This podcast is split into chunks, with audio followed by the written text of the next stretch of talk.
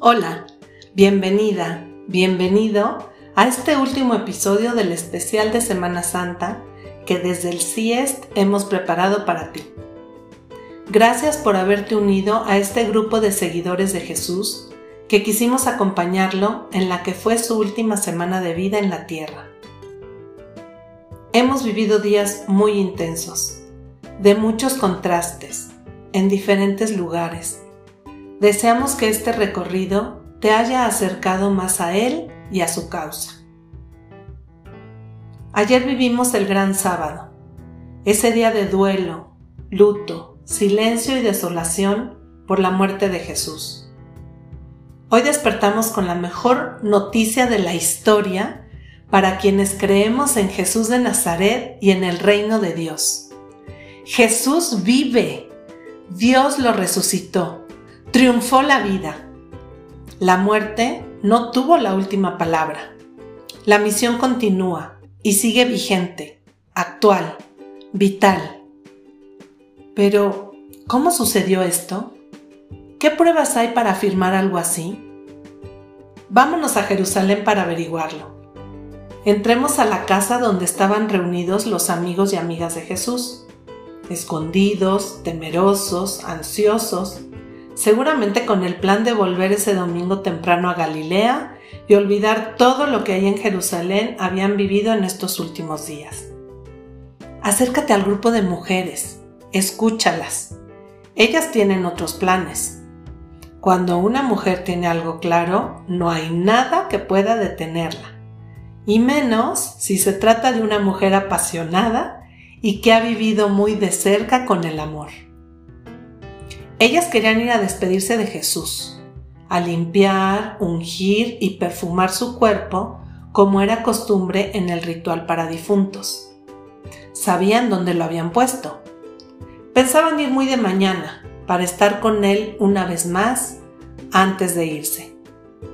Nunca se imaginaron lo que iban a vivir ahí en el sepulcro, ese lugar de muerte que se convertiría en lugar de vida. Los cuatro evangelios narran la resurrección de Jesús, variando en algunos detalles. Sabemos que cada uno fue escrito hacia diferentes destinatarios y eso influyó. Pero nuevamente te invito a ir al fondo de este hecho, que sin lugar a dudas marcó la historia. Todos los evangelios hablan de que las mujeres se fueron temprano al sepulcro, silenciosas, sin decirles nada a los hombres. Juan dice que fue María Magdalena sola. Mateo y Marcos dicen que María Magdalena y otra María. Lucas dice que María Magdalena, Juana, María y otras mujeres. Este dato de las mujeres es muy importante. Nuevamente ellas están, caminan, se adelantan, ¿Y qué pasó al llegar al sepulcro? Hay diferentes relatos. Todos coinciden que encuentran la piedra del sepulcro quitada y el sepulcro vacío. Todos coinciden en que a la primera que se aparece resucitado Jesús es a María Magdalena, su mejor y más fiel amiga. Algunos ven y creen, a otros les cuesta trabajo cada uno tuvo que ir viviendo su proceso, pues no era fácil, después de haber vivido lo vivido y de haber sabido que Jesús estaba muerto, ahora aceptar que estaba vivo. Pero de acuerdo a las narraciones evangélicas, ese primer día de la semana, Jesús se hizo presente con su grupo más cercano de discípulas y discípulos. La tradición supone que la primera que supo que su hijo estaba vivo fue su madre, María de Nazaret. No lo narra ningún evangelio, pero nosotros podemos suponer que así fue. Tal vez en su corazón, tal vez en un encuentro íntimo, pero seguramente Dios le hizo saber que había triunfado la vida. De manera personal, te invito a leer con calma con detalle estos relatos. Métete en las escenas como hemos hecho estos días y mira el lugar con sus símbolos. Sepulcro vacío, piedra quitada, sábana sin cuerpo. Contempla a los diferentes personajes. María Magdalena, el grupo de mujeres, Juan, Pedro, los otros discípulos, los soldados, las autoridades, Poncio Pilato. Pregúntales cómo se sienten. Deja que te cuenten su experiencia. La liturgia de este domingo propone el Evangelio de Juan en el capítulo 20, versículos del 1 al 9. Pero yo quiero compartirles un poquito más, para tener una visión más completa de lo que sucedió ese domingo. Así que leeremos hasta el versículo 19. Y el texto dice así. El primer día de la semana, María Magdalena fue de mañana siendo aún oscuro, al sepulcro, y vio quitada la piedra del sepulcro.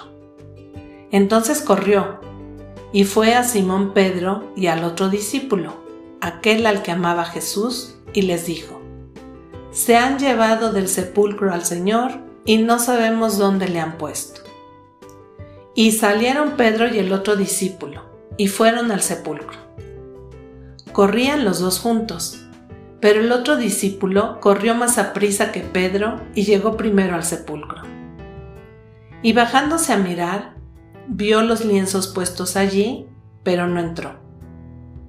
Luego llegó Simón Pedro tras él y entró en el sepulcro, y vio los lienzos puestos allí y el sudario que había estado sobre la cabeza de Jesús, no puesto con los lienzos, sino enrollado en un lugar aparte. Entonces entró también el otro discípulo que había venido primero al sepulcro, y vio y creyó, porque aún no habían entendido la escritura, que era necesario que Él resucitara de los muertos. Y volvieron los discípulos a los suyos. Siguiente escena. Pero María estaba fuera llorando junto al sepulcro. Y mientras lloraba, se inclinó para mirar dentro del sepulcro, y vio a dos ángeles con vestiduras blancas que estaban sentados el uno a la cabecera y el otro a los pies, donde el cuerpo de Jesús había sido puesto. Y le dijeron, Mujer, ¿por qué lloras? Les dijo, Porque se han llevado a mi Señor y no sé dónde le han puesto. Cuando había dicho esto, se volvió y vio a Jesús que estaba allí, mas no sabía que era Jesús, no lo reconoció. Jesús le dijo, Mujer, ¿por qué lloras? ¿A quién buscas? Ella, pensando que era el hortelano, le dijo, Señor, si tú lo has llevado, dime dónde lo has puesto y yo lo llevaré. Jesús le dijo, María. Volviéndose ella le dijo, Raboní, que quiere decir maestro. Jesús le dijo, No me toques porque aún no he subido a mi Padre, pero ve a mis hermanos y diles, Subo a mi Padre y a su Padre, a mi Dios y a su Dios. Fue entonces María Magdalena para dar a los discípulos las nuevas de que había visto al Señor y que él le había dicho estas cosas. Siguiente escena. Cuando llegó la noche de aquel mismo día, el primero de la semana, estando las puertas cerradas en el lugar donde los discípulos estaban reunidos por miedo de los judíos, vino Jesús y puesto en medio les dijo, paz a ustedes. Y solo faltaba Tomás. Palabra del Señor. Habría muchísimo que comentar, pues cada uno de los encuentros son preciosos. El de Pedro y Juan, que son avisados por María Magdalena que el sepulcro está vacío y corren venciendo el temor para averiguar qué pasó. Juan ve los lienzos y cree. De Pedro no se dice su experiencia, Tal vez tardó un poco más en asimilar lo que estaba pasando. Es muy lindo que el texto dice que volvieron a los suyos, regresan a la comunidad a compartir la experiencia. Por cierto, hay un grupo que no estaría tan feliz cuando se empiece a correr la noticia, el de las autoridades. Poncio Pilato. Para ellos esto fue terrible y tratan a toda costa de callarlo. Inventan versiones de por qué no está el cuerpo. En fin, hacen todo lo posible para que no se sepa. Pero recordemos que la verdad padece pero no perece. Y tan no pudieron callar la noticia que hoy, después de más de dos mil años, seguimos anunciándola. Pero volvamos a las apariciones de Jesús. La primera aparición de Jesús vale la pena comentar. Es muy importante, pues es a una mujer, gran amiga suya, fiel y cualificada discípula. Ese texto es un relato entrañable. María Magdalena es la primera que llega y ve la piedra quitada y el sepulcro vacío. Y regresa al grupo a avisarles a Pedro y a Juan vuelve con ellos al sepulcro, pero ya no regresa al grupo. Se queda ahí, sola, llorando, asomándose a donde ella vio que pusieron el cuerpo de Jesús. Desconcertada y desconsolada, pues se les estaba negando despedir el cuerpo de Jesús, hacer los últimos ritos. Es precioso cómo Jesús le sale al encuentro y le pregunta, ¿por qué lloras? ¿a quién buscas? Y ella no lo reconoce, le pregunta por Jesús, hasta que él la llama por su nombre y le dice, María. ¿Cuántas veces habría oído su nombre pronunciado por Jesús? Conocería su tono de voz, su modo de hablar, su modo de dirigirse a ella que rápidamente lo reconoció y le dice, Maestro, acércate a este momento. Tú acompañaste a María Magdalena durante esta semana. La viste entrar a Jerusalén con Jesús. La viste estar cuando él expulsó a los vendedores, cuando fue ungido en casa de Lázaro, en la última cena. Lo acompañó durante la noche y el día de la crucifixión Estuvo ahí hasta que murió y hasta ver dónde dejaban su cuerpo, en qué sepulcro. Y ahora ver a Jesús vivo, radiante, feliz, ella cree. En ese momento Jesús resucita en su corazón. Y Jesús le da una misión, la primera misión de la iglesia. Volver con el grupo y anunciarles que Dios resucitó a Jesús y triunfó la vida. Seguramente María no quería separarse de Jesús. Querría quedarse ahí. Pero fiel y obediente, regresa a contar la gran noticia. He visto al Señor, está vivo, Dios lo resucitó. Podemos imaginar que ante esta noticia hubieron diferentes reacciones. Algunos habrán pensado que María Magdalena había enloquecido por tanto estrés y por tantas cosas vividas en esos días. Otros pensarían que ya estaba alucinando del cansancio. A lo mejor alguno por lo menos dudó y se preguntó si sería cierto. Pero todo parece indicar que esa primera misión fracasó. Y seguro Jesús se lo imaginó, pero quiso ir preparando a sus amigos.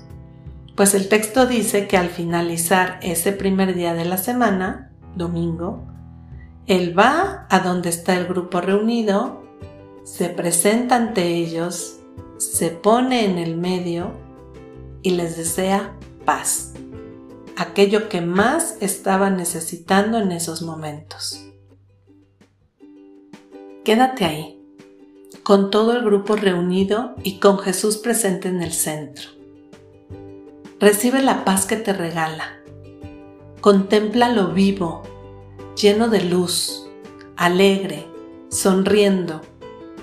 Y graba esta imagen en tu corazón y agradece poder ser testigo de la resurrección y comparte esta gran alegría con todos los que te encuentres, pues Él vive y quiere que nosotros también vivamos. Hoy es un día de fiesta grande, es lo que da sentido a nuestra fe, es la confirmación de Dios, de que Jesús, el de Nazaret, es el Cristo, el enviado. Hoy es un día para celebrar, hacer fiesta, reunirse con amigos, en familia, en comunidad y contarnos unos a otros que la misión continúa, que Jesús cuenta con nosotros para anunciar la buena nueva del Evangelio, para hacer lo que cada uno pueda para que en nuestro mundo haya lugar para todos, para que la justicia y la paz sean una realidad. Felices Pascuas de Resurrección. Deja que Jesús resucite en ti Ábrete a su presencia amorosa. Recibe la paz que te ofrece. Sal a gritar como lo haría María Magdalena, que encontraste a tu Señor y Él vive. Gracias por haber hecho este camino con nosotros. Ahora a gozar de la Pascua. Estos 50 días en que Jesús se fue haciendo presente una y otra vez de diferentes maneras a diferentes personas en diferentes lugares para confirmar que la vida triunfó. Desde el CIES te deseamos una feliz Pascua y que Dios te bendiga.